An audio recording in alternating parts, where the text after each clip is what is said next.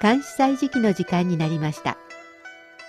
限られた文字の中に悠久の歴史や雄大な景色。時に心のひだが織り込まれている漢詩日本の俳句や短歌にも共通するところがあるように思います。読むたびに聞くたびに理解が深まったり新しい発見があったり。そんな監視の世界を旅してみましょう。ご案内は私高橋恵子。中国語の朗読は応用でお届けします。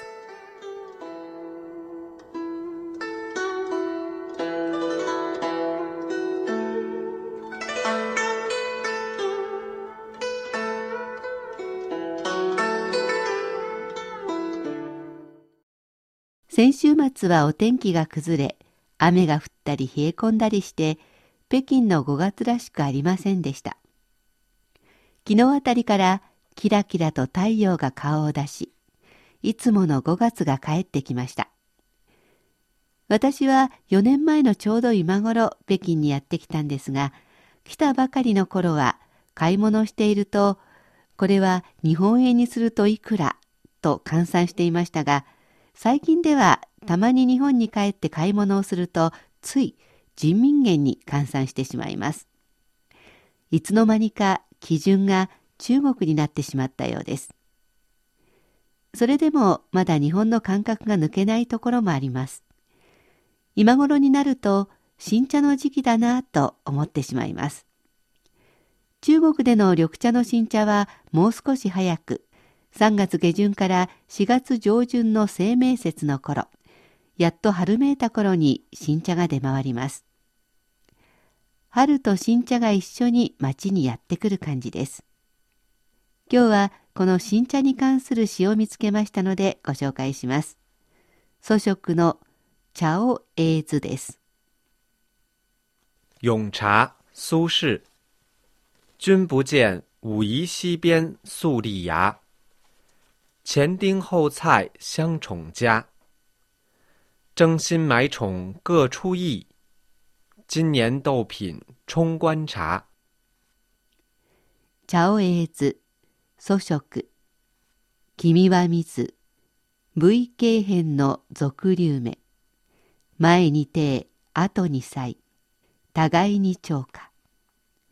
新しきを争い、蝶を売ろうと各出意す。今年の盗品、患者に当てる。もう一度中国語で聞いてください。永茶苏轼。君不见武夷溪边粟粒芽。前丁后菜香宠家。争新买宠各出意。今年豆品充官茶。あなたは見たでしょうか？V さんの経変の俗流目というお茶を。定位や西条が前後してお互いにお気に入りに加えたお茶。新しさを争いお気に入りを売ろうとおのおの意見を出し合い今年の当茶で寒茶を決めましょう。作者祖食は北宋を代表する詩人外伯母の名前でも知られています。今日紹介した詩は青茶、いわゆるウーロン茶の産地として有名な福建省の V 産のお茶を歌ったものです。俗流目は宋の時代 V 産で最高級品のお茶だったようですが、現在は存在しません。資料によれば芽を出す時期が早く、小さくて軽くて柔らかいお茶だったようです。俗流の目、穀物の泡に粒に目と書く文字からも想像できます。詩の中の定、定位は、剣安茶録、西、西条は茶録というお茶に関する本の著者で、二人とも最小まで出世した北宋の役人でもあります。盗品とは盗茶のこと。